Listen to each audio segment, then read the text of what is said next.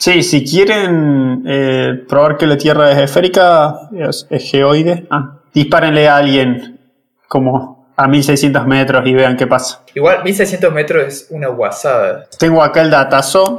El récord anterior era de 2815 metros por un australiano. Lo superó un canadiense en Irak en 2017 que clavó a uno a 3540 metros. A 3 kilómetros y medio hizo un disparo. No, boludo, pero vos te imaginás el chabón como francotirador eh, tratando de matar a un general iraquí. El chabón dispara, lo mata y de atrás de los arbustos salen los de Guinness. ¡Eh, bien ahí! eh!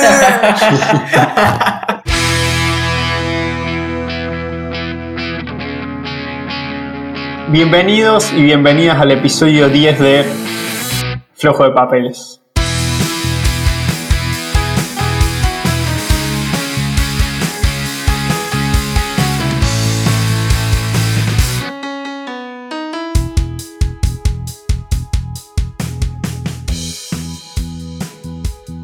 Diez episodios, que en realidad son 11, qué bien.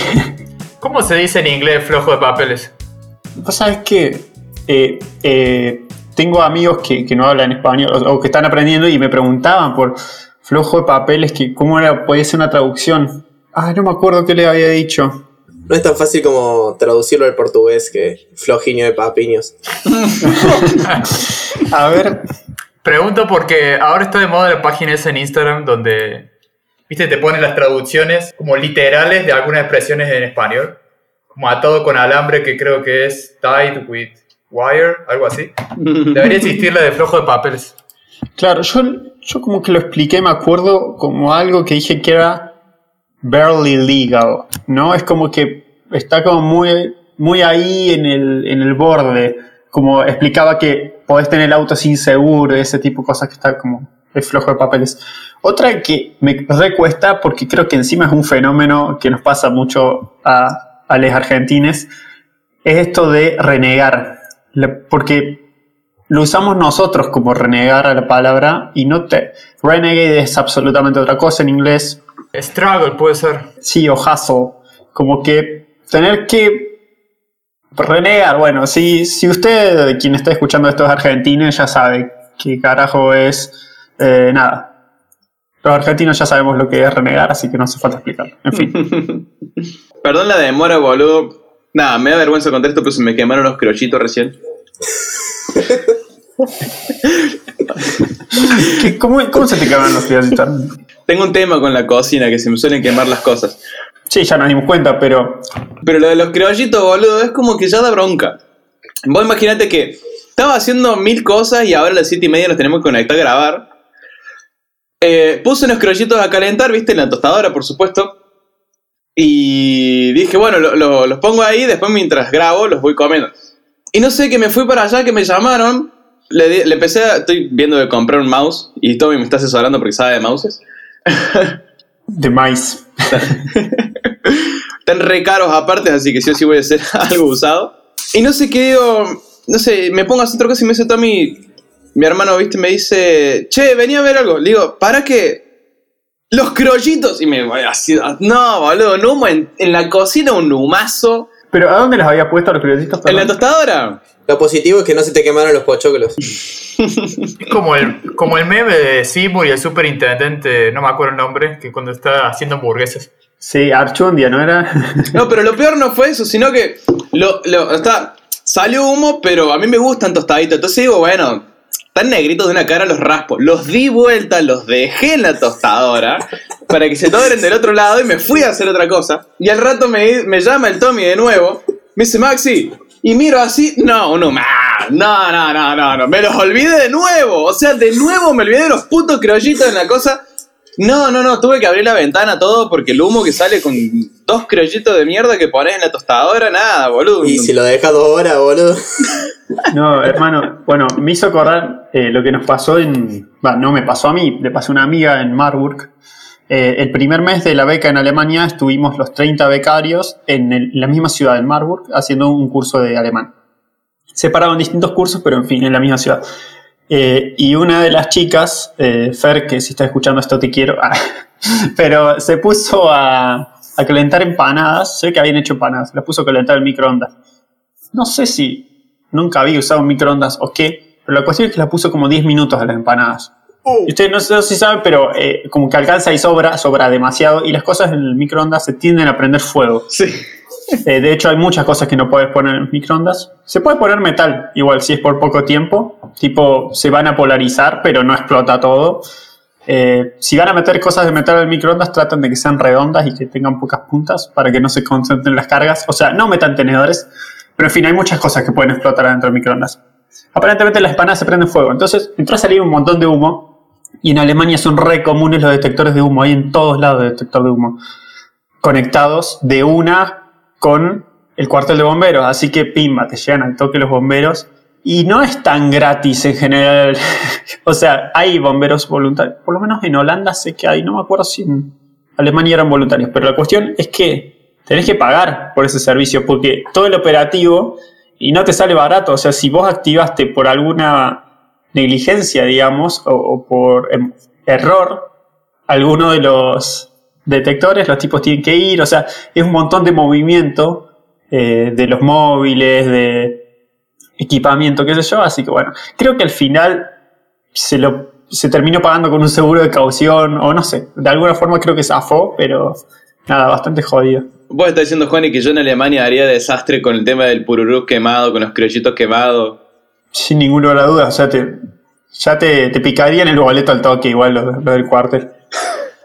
Son como lo de la alarma que en casa la vivo activando sin querer.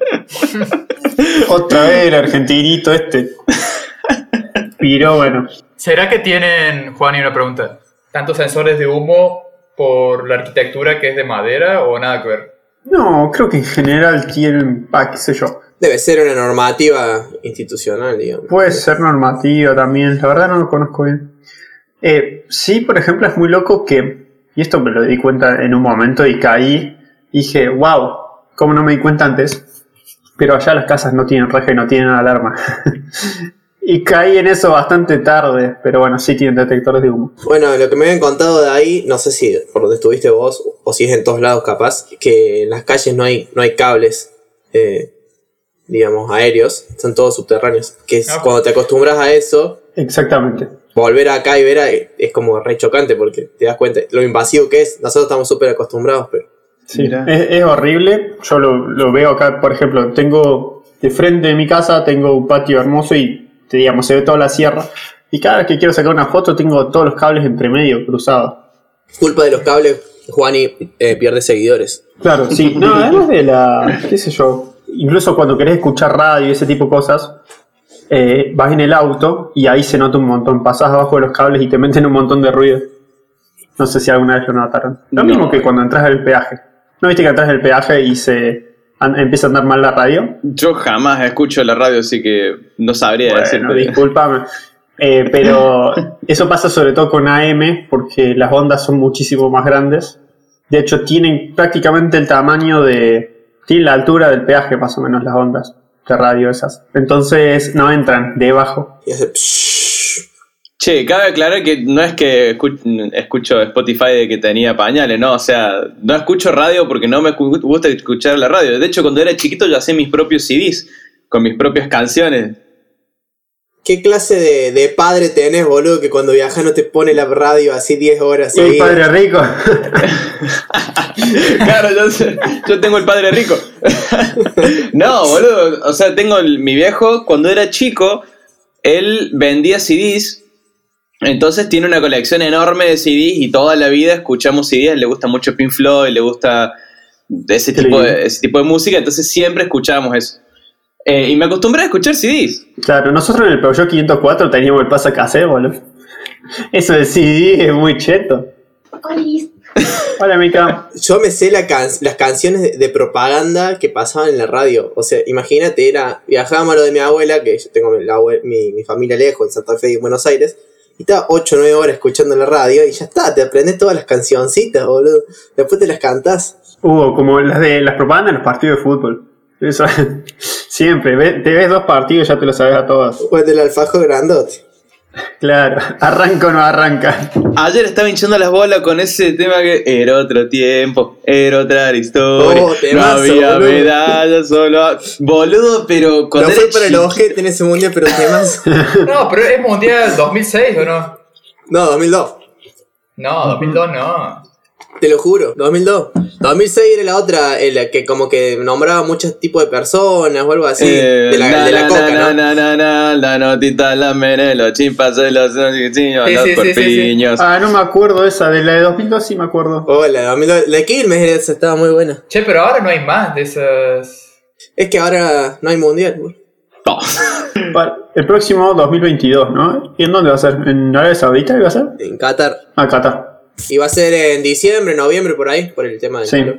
Ahora lo que se difunde es el tema oficial. No, no sé si en ese. mo- Capaz que sí, había un tema oficial del mundial. Es que siempre hay uno. Eh, poner en 2010, me acuerdo que había uno que era de David Bisbal y otro creo que de Shakira o era... De Shakira. El de Bisbal estaba joya y ganó el de Shakira como el oficial, el de Porque esto es África. Sí. ¿Qué es, qué es un cover? ¿Qué es un plagio en realidad? Era un cover al final. ¿Serio? Sí. Medio plagio. Ah, claro, no sé si era un cover, pero era, era, era bastante plagio de, de un tema, creo que nativo de allá de. Bueno, es como igual estaba hablando el otro día con el Emi. Ya llegó un punto, o sea, la música se estancó hace rato.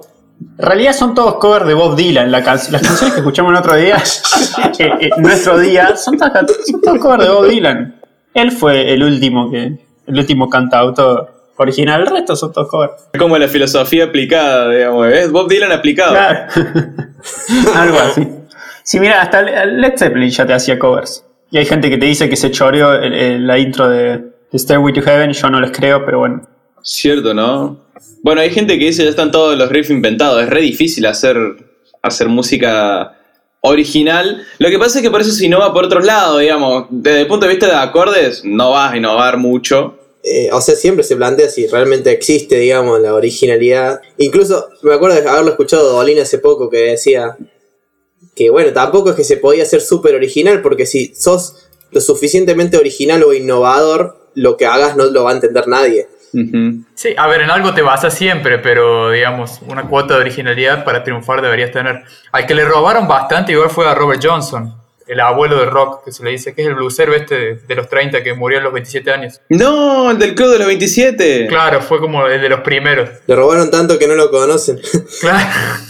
Hay un tema con la innovación en, en la música. Yo siempre me lo, me lo planteaba a la hora de hacer canciones. Es tipo, hago un tema y digo, wow, esto no lo hizo nadie antes. O este tipo de música está re bueno porque no lo hizo nadie antes. Y después te empezás a plantear, si no suena esta música, o es porque realmente no se le ocurrió a nadie, lo cual es raro, o es porque no funciona, o no llega al mainstream, o porque la gente no le gusta, digamos. Aparte, ya hemos hablado de esto, ¿no? De cómo, incluso cuando, cuando tocábamos en la banda y componíamos, qué sé yo, tenés eh, secuencias de acordes, progresiones, que funcionan siempre. La clásica esta que es primera, quinta, eh, sexta, cuarta, ¿no era? Sí, los acordes de la muerte. Claro, se van a fijar, pueden agarrar un montón de temas populares y todos siguen la misma progresión. Y nada, suena bien, o sea, funciona, entonces se, se sigue replicando. A, a tal nivel que, que existe eh, las bandas que se le llaman experimentales, que son lo que, digamos, salen un poco de eso y, y bueno, vos ya sabés que con lo que, que, que- qué otra cosa estás buscando, digamos. Claro, y las escuchas hoy y no las entendés y decís, qué poronga lo que escuchan los jóvenes hoy en día. Y ahí ya te das cuenta que sos viejo.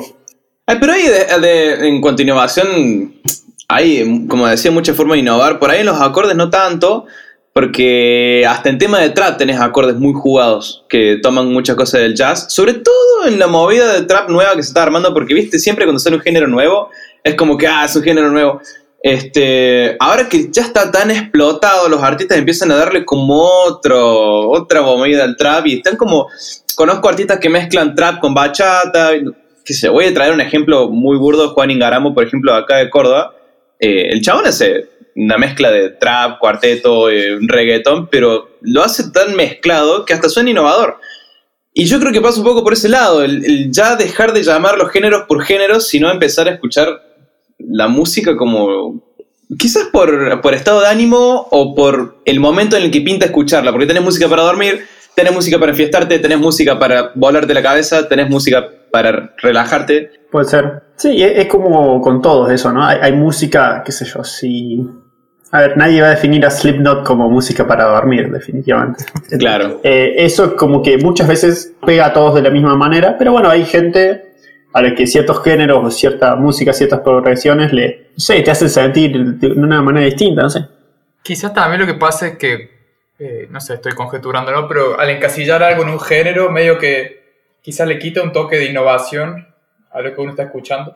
Como oyente también te condiciona a decir, ah, bueno, voy a escuchar este- esta canción que no la conozco, yo sé que, que es de tal género. Capaz que ese género no me gusta y ya digo, esta canción no me va a gustar.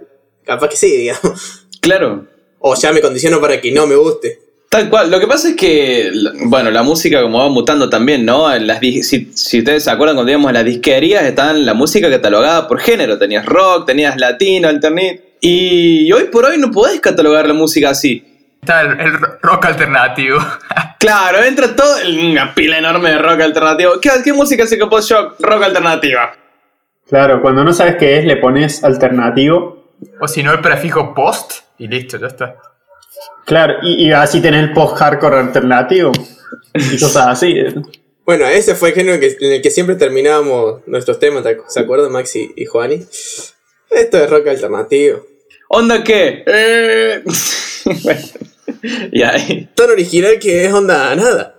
Igual tenemos que contarle al público, me parece, o sea, ya es hora de que digamos la verdad. No, estuvimos involucrados en dos, dos suicidios muy heavies eh, de la historia de la música. Hoy sí.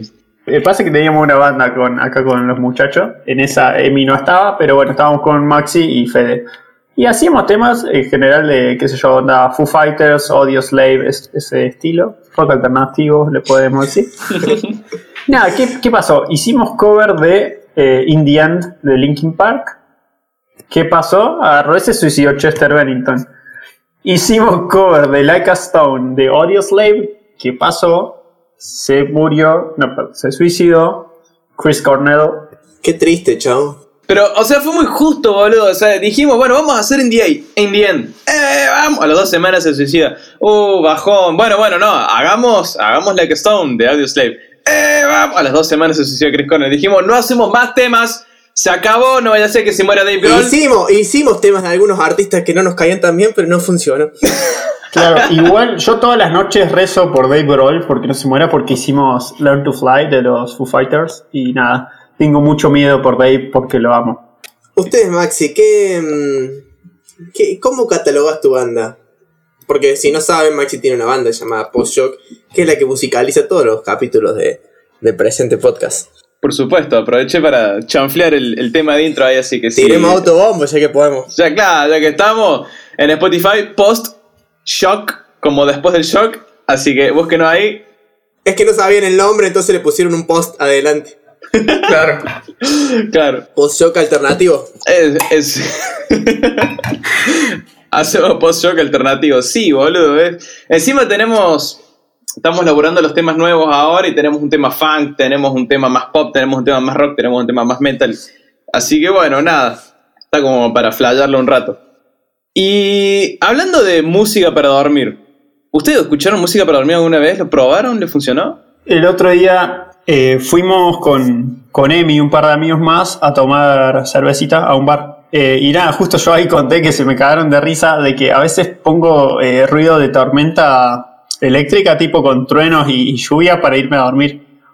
Posta, descubrí eso y, y es, es droga ahora, todas las noches. eh. Encima es re, re inteligente el algoritmo de, de YouTube, el de la home, porque te recomienda también basado en la hora a la que estás entrando. Entonces yo entro a YouTube de, de noche y ya me aparece el, eh, una un catálogo de videos de eso. No. Igual tengo uno preferido. Ah, sí. claro, no, todo- no todos los truenos son iguales. Pásamelo después, lo voy, lo voy a probar. Yo traté con un video también, pero era como más música, como unos pads. Claro, era música relajante, como unos pads así, ¿viste? Pero no sé, me desconcentra, boludo, y empiezo como incluso a flayar que estoy en el espacio exterior y hay merca por todos lados. Bueno, sí, también pasame ese video. Creo que el que sirve bastante es esto de o los de ruido blanco, creo que se llama, que es, eh, o sea, ruido blanco me parece que es el de los ventiladores, ese tipo de cosas, por eso nos gusta dormir con el ventilador. Y si no, el de la lluvia creo que entra catalogado como ruido rosa, que tiene que ver con la, la forma que tiene el ruido en sí. Nada, tema medio tecnicista. Pero ¿por qué la asociación entre colores y, y ruido? O sea, ¿qué onda eso? Se le dice así, qué es eso. Anda a chequearlo. Bueno, el ruido blanco también se le dice ruido térmico. En el caso, por ejemplo, de la guitarra es el eh, que suena, que proviene, es como un ruido magnético, digamos, la- el pro- propio campo magnético de la bobina del micrófono de la guitarra es el que emite ese ruido.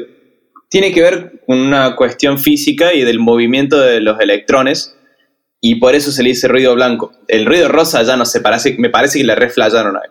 Es como cuando lees la- las descripciones de los vinos. O sea, es una descripción de un vino y es como todo lo contrario a lo que puede llegar a saber un vino. Te dice como gusto seco, eh, no sé, aromatizante, no sé qué cosa. Y encima la gente estudia para, para profesionalizarse en eso. Bueno, si hay, si hay algún oyente enólogo que nos quiere explicar de dónde sacan esa, esa información, que nos avisen. Ah, mira, acá tiene. No, o sea, no dice por qué es el nombre. Ah, acá está. Sí, tiene sentido, ¿eh? no era chamullo. Dice: el nombre sale de la, aparición del rosa. Digamos, en ese espectro del ruido rosa, justamente es el color rosa. Y de hecho, se le llama eh, también ruido 1 sobre F, que es 1 sobre frecuencia, porque la, la función se comporta como 1 sobre F. Y dice: esto es en contraste al ruido blanco, que tiene eh, la misma intensidad por intervalo de frecuencia. ¿Ok? En, en este, Despacio, cerebrito. Sí, yo no entiendo nada. digamos, la intensidad por intervalo de frecuencia, bueno, es distinto. Lo importante es que tiene una explicación. No, imp- no importa la explicación, pero la tiene. Eh, ustedes me van a entender, yo sé que sí. Tenemos oyentes muy inteligentes. Hablando de eso, ¿qué les parece si vemos qué dijeron los oyentes al respecto? A ver si ellos también utilizan ruido de, de truenos para dormir o qué tips tienen para aportar, a ver. A mí me cuesta un huevo dormirme. Escuche lo que escuche. Así que vamos a ver qué dicen los oyentes, a ver si me ayudan. Sí, mal de. Bueno, de eso podemos contar una historia porque cuando vivíamos. Cuando vivíamos junto con Fede, era muy gracioso. Fede se iba, no sé, tipo, pone que Fede se iba a las 11 a dormir. Yo caía a las 12 a dormir, me acosté en la cama, pimba, y me dormía en 5 minutos. Y Fede todavía seguía ahí tratando de dormirse. Qué odio, la puta madre. El Juani caía a la, a la hora, a las dos horas. Y yo seguía ahí, viste, intentando dormir y remándola. El chabón apoyaba la cabeza y empezaba, tú, chao. Sí, no, yo muero al toque, muero al toque, boludo. Acá no. Bueno, Para, entonces- hicimos la pregunta. Pará, pará. ¿Cómo va a empezar las preguntas sin que Maxi haga la introducción? Es como, Ya son 10 capítulos, boludo. Ya está, ya a esta altura lo tenés que saber. claro, es como hacer una canción y no ponerle rock alternativo. Claro. La sección de preguntas. Oh, fue con eco eso. Let's go. ¿Qué tenemos aquí? Bueno, acá Mika nos comenta que su estrategia para dormir es apapachar al Masi. No sabemos qué es eso, pero bueno, está Y bien. tampoco sabemos si Masi está dispuesto a que cualquiera lo apapache para que pueda dormir. Pero bueno, Claro. Me, me parece que es una estrategia válida para esta persona, pero no sé si. No sé si aplica a cualquiera. O sea, ya saben, si tienen problemas para dormir, apapachen al Masi. sí, Nada, bueno, se terminó la sección de preguntas. de- dejamos la ubicación en, en la descripción del podcast. No. Acá Carla pregunta. Encontré videos de ASMR hace unos años y eso me reayuda. As- ASMR. Ah, reje. No, el mismo chiste. Uh, bueno, es porque estamos en sincronía ya, hermano. Hice la versión rusa yo. ASMR. Ah, reje, reje, ve tú. Eh, nada, bueno, ASMR es Autonomous Sensory Meridian Response, o sea, algo así como respuesta sensorial meridiana autónoma, ahí está. No sé por qué es lo de meridiano, porque tipo me- viene de meridiem, que significa mediodía, pero bueno, en fin. Es como esos ruidos eh, tipo... Sí, sí, capaz que vieron algún video de YouTube, eh, porque creo que lo usa bastante gente. De hecho, acá en Wikipedia dice que hay más de 13 millones, o sea, por lo menos a octubre del año pasado había 13 millones de, vi- de videos publicados sobre esto. No tenía idea que existía. O sea, la primera vez que lo escucho hoy. Yo había visto algunos videos en YouTube y me parecieron lo más creep que, que existe. O sea, también no solo son ruidos eh, que en teoría son relajantes, como por ejemplo, eh, no sé, a, a una cortina de tela hacerle hacer ruido, o con las puntas de los dedos tocar la mesa, sino que también muchas veces una persona se acerca a un micrófono y habla muy bajito y, y te empieza a decir cosas lindas. Como el productor. Claro, tal cual, como el productor. Claro, esa, y bueno, esa sensación que cuando Maxi, eh, cuando, perdón, cuando nuestro productor habla, que es como que sentía así atrás de en la nuca, ¿viste? Como que sentís piel de gallina o como un cosquilleo, bueno, eso es el ASMR. Ah, por eso tiene, tiene relación con a- apapachar a Maxi. Y la voz y todo. Capaz, capaz, está todo vinculado. Yo lo que había entendido del ASMR es que vos tenías que hacer el sonido con la boca o haciendo, no sé, por ejemplo, un mm, o algo similar. Haciendo beatbox, hacer sonido con la boca. No, bueno, qué sé yo, pero haces un- si haces el sonido, ¿cómo te vas a dormir? Y supongo que relaja, porque según lo que explica acá en la imagen, el origen del- de la Ah. sensación, de la sensación está, ¿no es cierto?, en, en- en la, en la cabeza. Después eh, describe cómo, cómo la sensación eh, desciende siguiendo la línea de la espina dorsal. Pero, ¿qué, Puede qué que también lo sensación, sientas- Maxi? Y la sensación de cuando haces mm, o algo así, no, la verdad que tendría que Ah. preguntarle a Carla bien a qué se a- o que nos explique un poco más. Pero la sensación te llega hacia los hombros y después se eh, spread, se esparce por otras áreas del cuerpo, relajando el cuerpo por un sonido y una vibración que proviene a partir de, de- de la zona de la cabeza. Pero no sé si es eso. Bueno, si algún oyente sabe, que nos mande un mensaje y nos explique cómo funciona. Sí, o vayan y busquen ASMR en YouTube y vean. Eh, eh, te puede dar un poco de cringe a veces, es como medio extraño. ¿viste? Y algunos lo relacionan medio con, con un, un trigger un poco de índole sexual o qué sé yo, pero bueno. No, esa es otra técnica, Juani. Esa es la de Vladimir.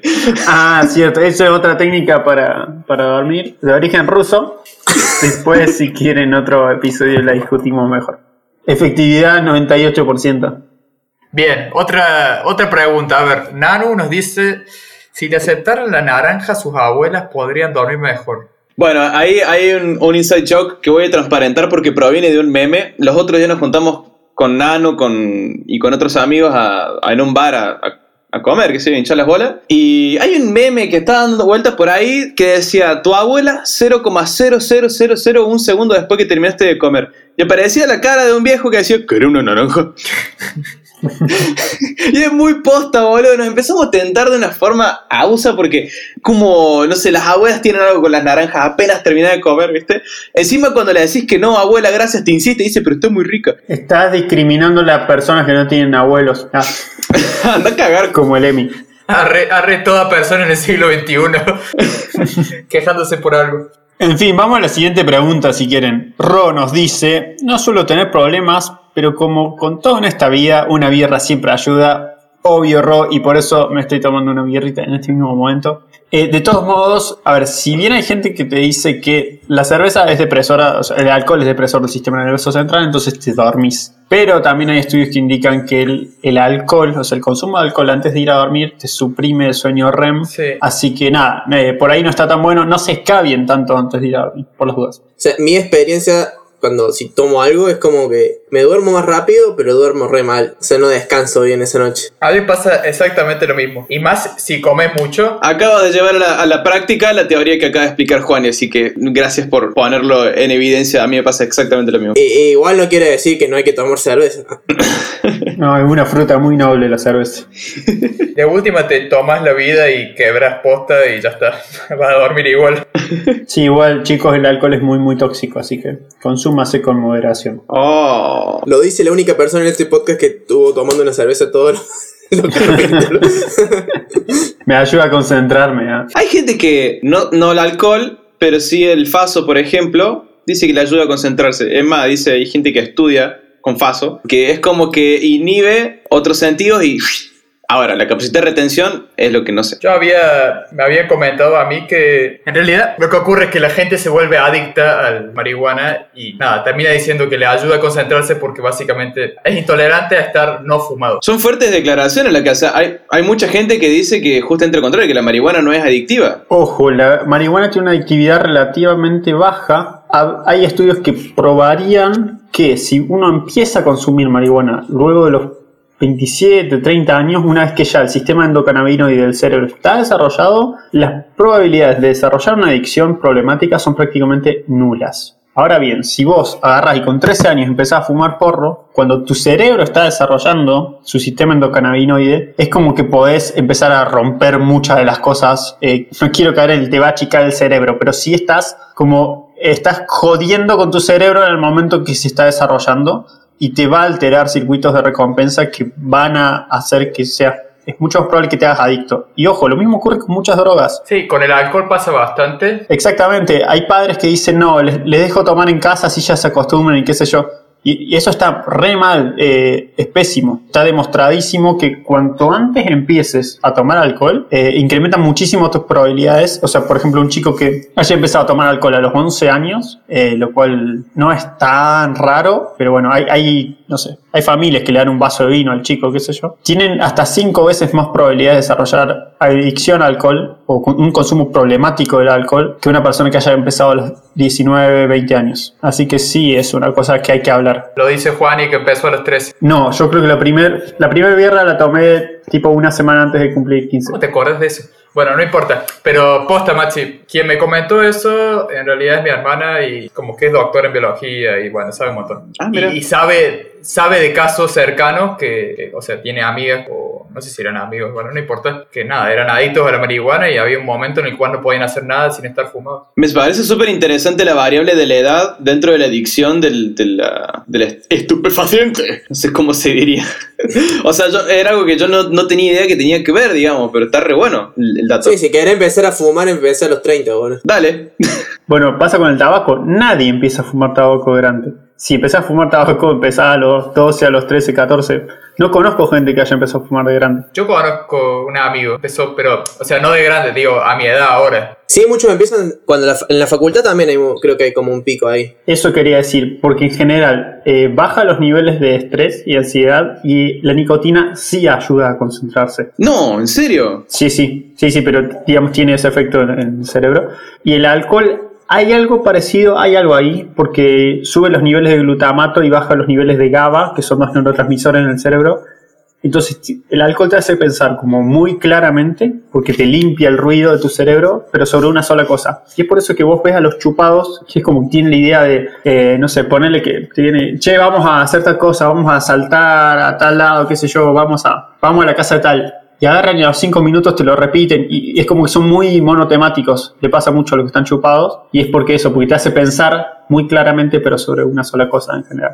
¿Cómo, ¿Cómo dijiste que se llamaba el sistema endocana? Endocannabinoide. ¿Qué es eso? Pasa que lo- o sea, los cannabinoides son un rango de compuestos bastante grande eh, y hay cannabinoides que actúan naturalmente en el cerebro. Lo mismo que con el DMT, el dimetiltriptofano, puede ser, o lo estoy chamullando, que es un, es un psicodélico clásico y el DMT existe en nuestro cerebro, lo, lo sintetizamos nosotros, pero es una droga que en muy pequeñas cantidades te puede hacer pegar un viaje tremendo son viajes que pueden durar dos minutos, pero la persona siente que duran a veces días. No. Porque distorsiona, el- distorsiona el tiempo, pero mal, mal. Para, para, es, me- es como entrar al, al. ¿Cómo se llama? La, la sal. Sí, esto de, de Dragon Ball Z. Sí, ah, no me sale el nombre. El, el, la- el, la- el coso del milenio, no, lo mezclé con Yu-Gi-Oh! También pasa, pasa con, viste, a mí me pasa a la mañana cuando decís duermo cinco minutos más y, y a veces pasa y a veces no, pues pones el reloj y esos cinco minutos a veces se hace como larguísimo Mal. y soñas la vida en eso, es como que,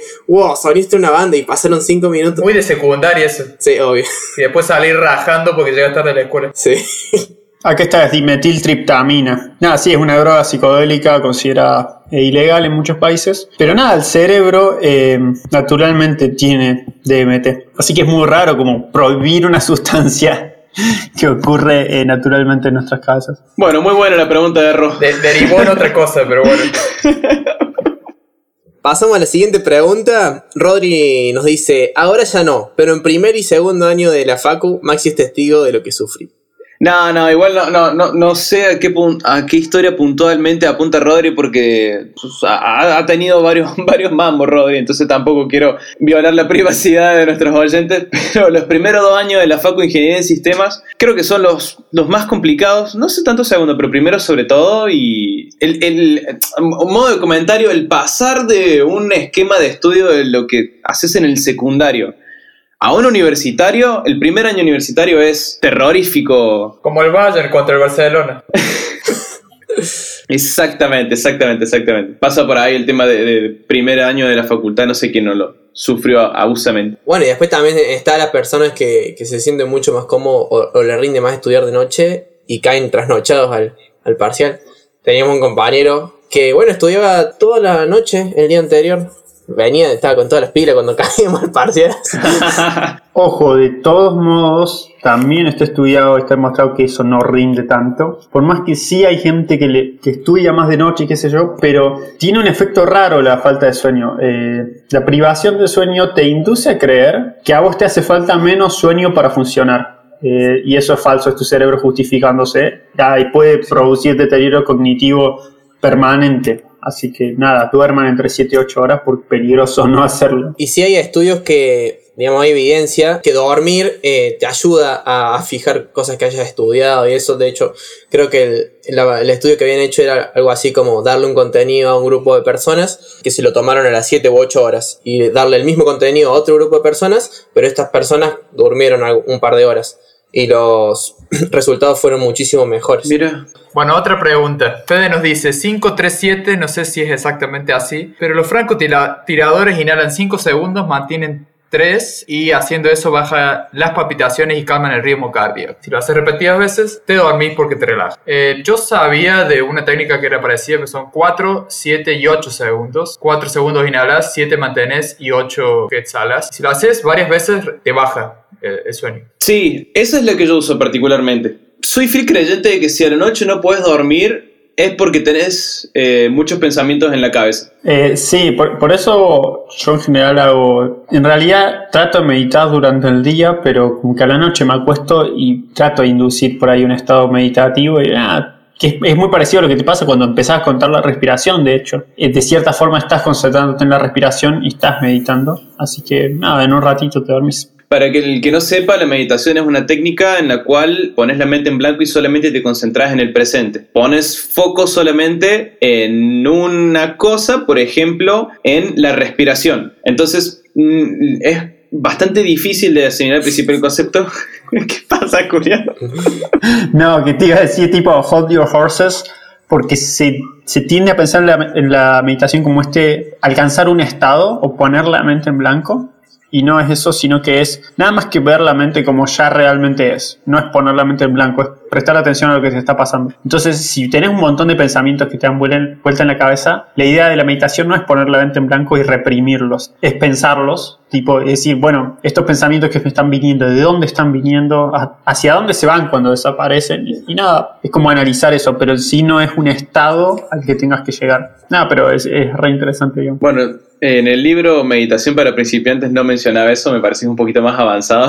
El libro mencionaba algo como trata de no pensar en nada, básicamente te, y, y te deja así. Quizás lo- a lo que apuntaba era o sea, tratar de no inducir pensamientos, sino más bien sentir y, y- y percibir qué está pasando por tu mente en ese momento, ya sea la sensación de respirar, los sonidos, la tensión en tu cuerpo, etc. Sí, porque es cierto eso que pasa que cuando uno no se puede dormir, incluso aparecen más pensamientos y eso provoca que La te cueste más dormirte y tenga más ansiedad. De hecho, por eso es como que yo intento y ponerle si ya voy media hora, 40 minutos, es como que nada, me levanto y hago otra cosa o me pongo a leer un rato y después vuelvo a intentar. Porque ya he estado, digamos, como tres horas intentando y es como, no, no, no sirve. Me sirve más bien hacer un corte y después volver como que...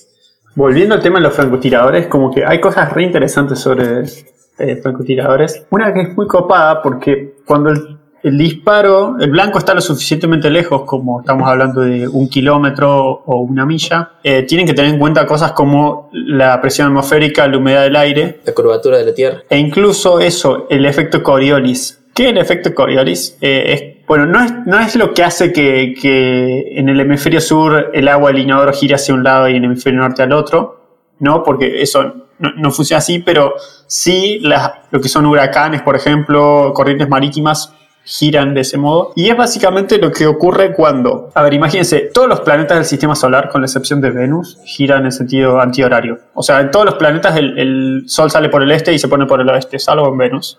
No importa, no sé por qué, pero bueno. Entonces, si vos agarras y disparas un, un tiro de oeste hacia el este, ¿qué va a pasar? Ponle que le apuntás a la cabeza a un tipo y lo que va a pasar es que el, la Tierra se va a venir hacia vos porque es tan largo el disparo que en ese tiempo que ocurra, la persona se va a acercar hacia vos y se va a levantar un poco, porque la Tierra es curva y se está levantando, entonces le va a terminar pegando en el pecho más o menos. Y esa es una hermosa forma, eh, matando a alguien, de probar que nada, que la Tierra sí es redonda y que los terraplanistas, nada, dicen boludeces. No, no, no, no, no, pará, pará, pará, no, no, no. Eh, No, no me, no me vas a discutir el terraplanismo ahora, Juani, porque si no nos vamos a la mierda. Eh, No me vas a cambiar la opinión en, en este momento así con un comentario de francotirador de mierda. Todo para excusarte de tu mala puntería, Juan. Sí, sí. Mira las cosas que inventas. Sí, si quieren eh, probar que la Tierra es esférica, es, es geoide, ah, dispárenle a alguien como a 1600 metros y vean qué pasa. Igual, 1600 metros es una guasada. Sí, no sé cuál es el tiro más largo registrado así. de- Lo podemos buscar ahora. Cuestión, en definitiva, la técnica del eh, 357, te- eh, 5 537 o como a mí, a mí me gusta más, 478, que es respirar, aguantar por 7, soltar en 8. Para mí es la más efectiva, incluso sirve pensar los numeritos o pensar en un relojito cómo va subiendo los segundos. Si tengan en cuenta que se pueden hiperventilar o que les cuesta llegar a esa respiración porque no es para cualquiera. Pueden haber variaciones tipo de 4 segundos, aguantar por 5 y soltar en 6, o vayan viendo, no, no se estresen tampoco. Y si cada tanto tienen que meter una respiración normal, yo por ejemplo hago, la hago y después hago, tipo, inhalo y suelto una vez, tranqui, y después vuelvo a arrancar, eh, porque si no por ahí te vuelves loco, tratando de mantener el mismo esquema. Sí, o sea, va a ser tan estresante que no te vas a dormir. Claro, no, no, es- no es la idea, la idea es relajarse. O te desmaya, entonces te dormís. Tengo acá el datazo. El récord anterior era de 2.815 metros por un australiano. Lo superó un canadiense en Irak en 2017 que clavó a uno a 3.540 metros. A 3 kilómetros y medio hizo un disparo.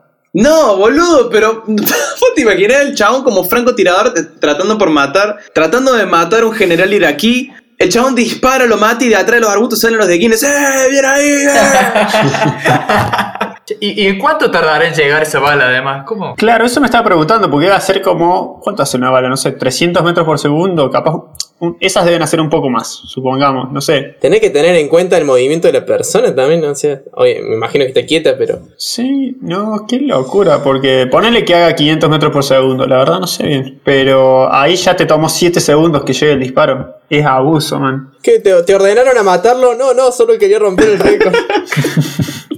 Claro, quiero, quiero agradecer a la academia. che, eso, tengo la duda respecto a eso. ¿Qué onda? ¿Te, te pagan si vos tenés un récord en algo? No creo. No sé. creo que no. ¿Te acuerdas, de- ¿Te acuerdas que conocimos a la piba que tenía el récord de pelo más largo del mundo? Sí, ¿te acordás? Lo, so- lo sostuvo por, por un tiempo igual. Sí, la chica tenía, no sé si medía un metro cincuenta y ocho, ponele, y tenía pelo de un metro cincuenta y dos, una cosa así. No, para mí le llegaba a la- a la- al, al piso. Ah, la mierda. Posta, era muy loco. Un, un- shampoo por, por noche, te boludo. Más o menos. Y eso no usa plusbel, ¿eh? no, ese tú es el tío Nacho. Bueno, acá tenemos una, una buena una estrategia que nunca había escuchado. Franco nos comenta, Casu, eh, dice, cambio la cama de lugar todos los días. Qué bardo. No sabemos cómo le funciona, pero se ve que funciona. El chabón encima es re serio, ¿viste? Le pregunto, che, ¿cómo haces para dormir? Tenemos un tipo que descansas también. eh, cambio la cama de lugar todos los días. Y bueno. Respuesta más flojo de papeles que eso no hay. No tiene pruebas, pero tampoco duda. No. Exactamente. Y bueno, ahora sí tenemos la última. ¿Te querés leer, Maxi? Sí, Nerea dice, horarios cambiados. De noche, nada, o súper tarde, es decir, de noche no duerme ni bosta, y de día muere de sueño. Y es- estoy retirada, pone. ¿Qué tips tienen? Muy buena pregunta, Nerea. Un tip que yo recomiendo mucho, lo hablamos, lo hablamos recién, el tema del 3, perdón, 4, 7 y 8. La respiración funciona muy bien, mucho mejor que la de Vladimir incluso. Otro tip, eh, el tema de la meditación, de concentrarte en, la respiración, está ligado, solamente que es directamente sin pensar en los segundos y es respiración constante, inhalar y exhalar.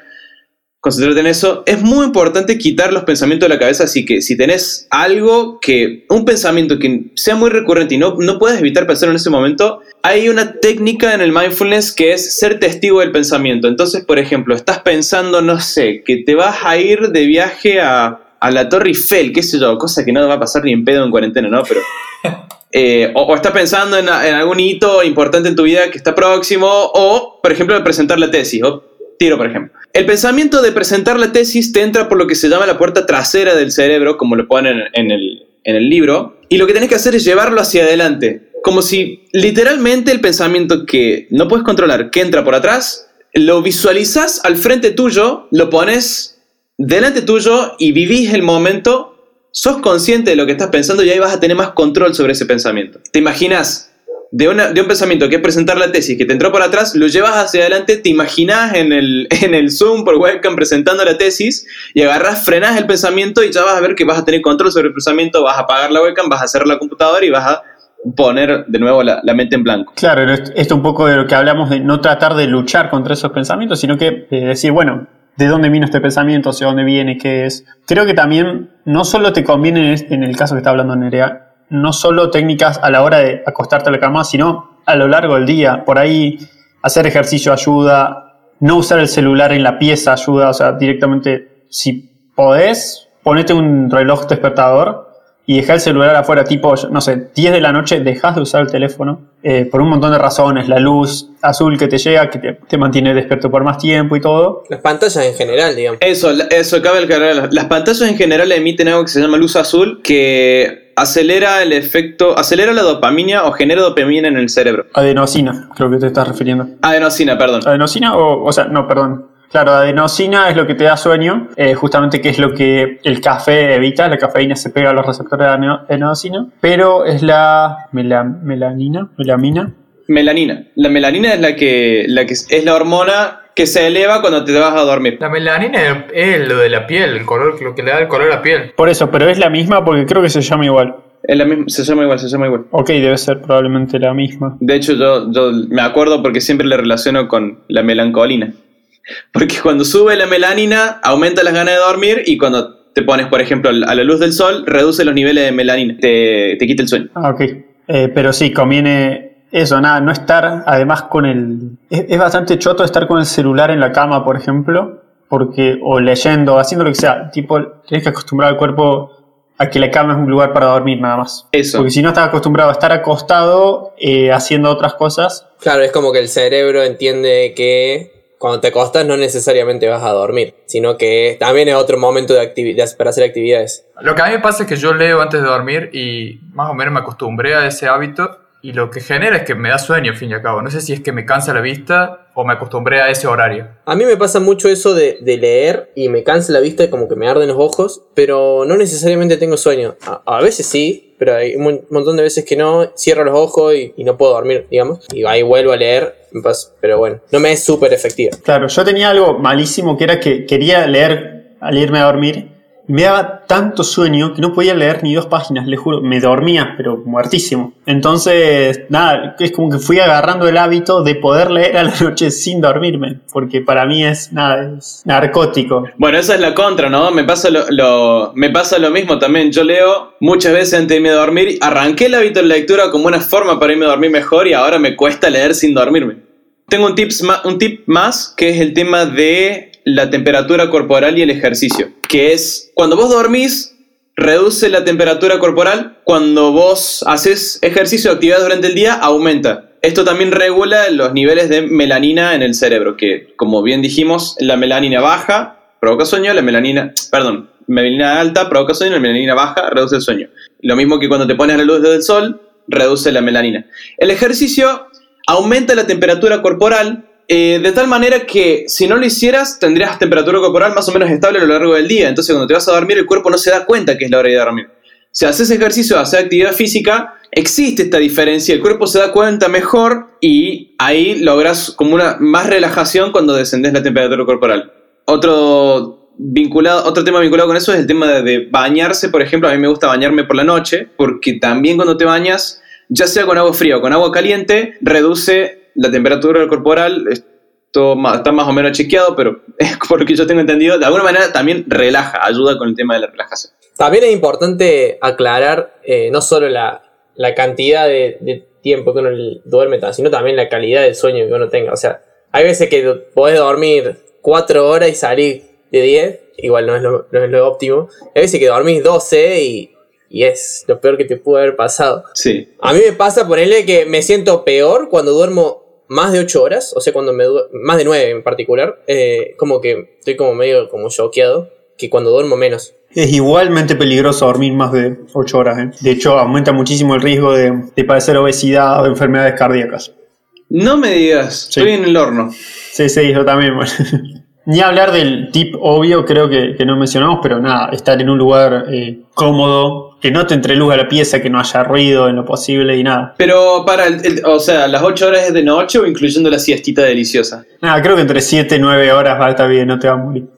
O sea, sí, te va a morir, pero digamos, no por eso. ¿Qué pasa si durante la semana duermo 7 horas y los fines de semana me clavo 10 horas? No, creo que va a estar bien, pero como ya dijiste hace un rato, esto está más o menos chequeado. Igual, eh, otra cosa que había leído es como que no está tan bueno eso, porque también te cuesta más dormirte así, digamos, si vos sos de alguna manera irregular con tus horas de irte a dormir o de despertarte, es como mucho más complicado. Si vos agarras y decís todos los días me voy a dormir a las 11 y me despierto a las 9, incluyendo fines de semana, como que el cuerpo también ya se acostumbra. Bueno, yo tengo una amiga eh, de Alemania que, tipo, una, una de la noche, una de la madrugada, digamos, ya me está escribiendo porque se despierta a las 6 de la mañana todos los días. Yo no lo puedo creer. Y dice que a las 8 de la noche, 9 de la noche ya está muertísima de sueño y se va a dormir. Así que nada, muy loco. Bueno, para concluir entonces, tips para dormir mejor. Despejar la mente es clave, el tema de no de cuidado con los pensamientos que vienen, entonces en ese sentido está buenísimo utilizar la meditación como técnica, que es esto de ser testigo del pensamiento. O bien, una forma un poco más fácil es el tema de la respiración y contar los segundos 4 para inhalar, 7 para mantener, 8 para exhalar, intercalando con algunas res- respiraciones normales cada tanto. Creo que esto ya lo había dicho, pero cual- y esto no es chivo, pero cualquier cosa me chiflan a mí. Que tengo el link para un mes gratis de Waking Up, es una aplicación para poder, Sí, a mí también. eh, nada, meditar.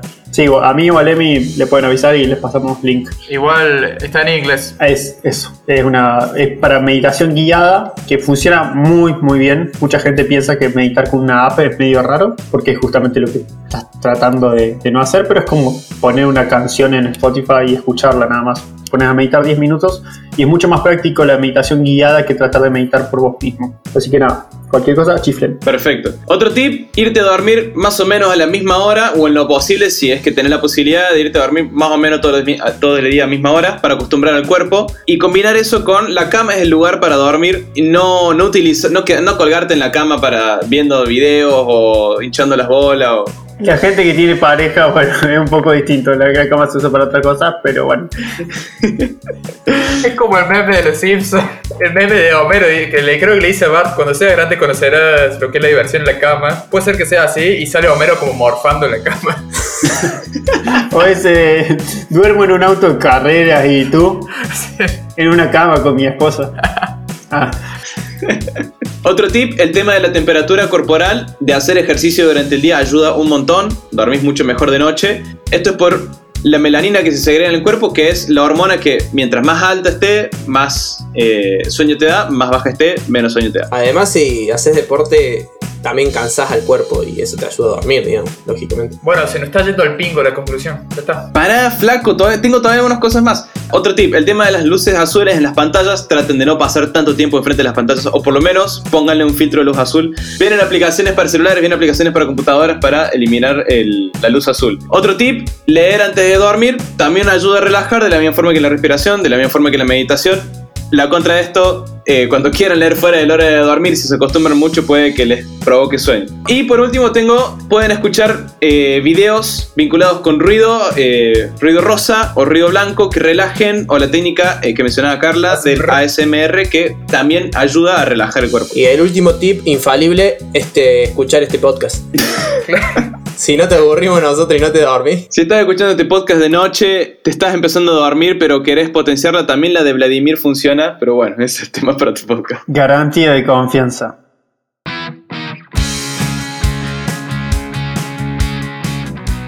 Y bueno amigos, ya fue concluido otra instancia más de este podcast. Nos veremos el próximo domingo.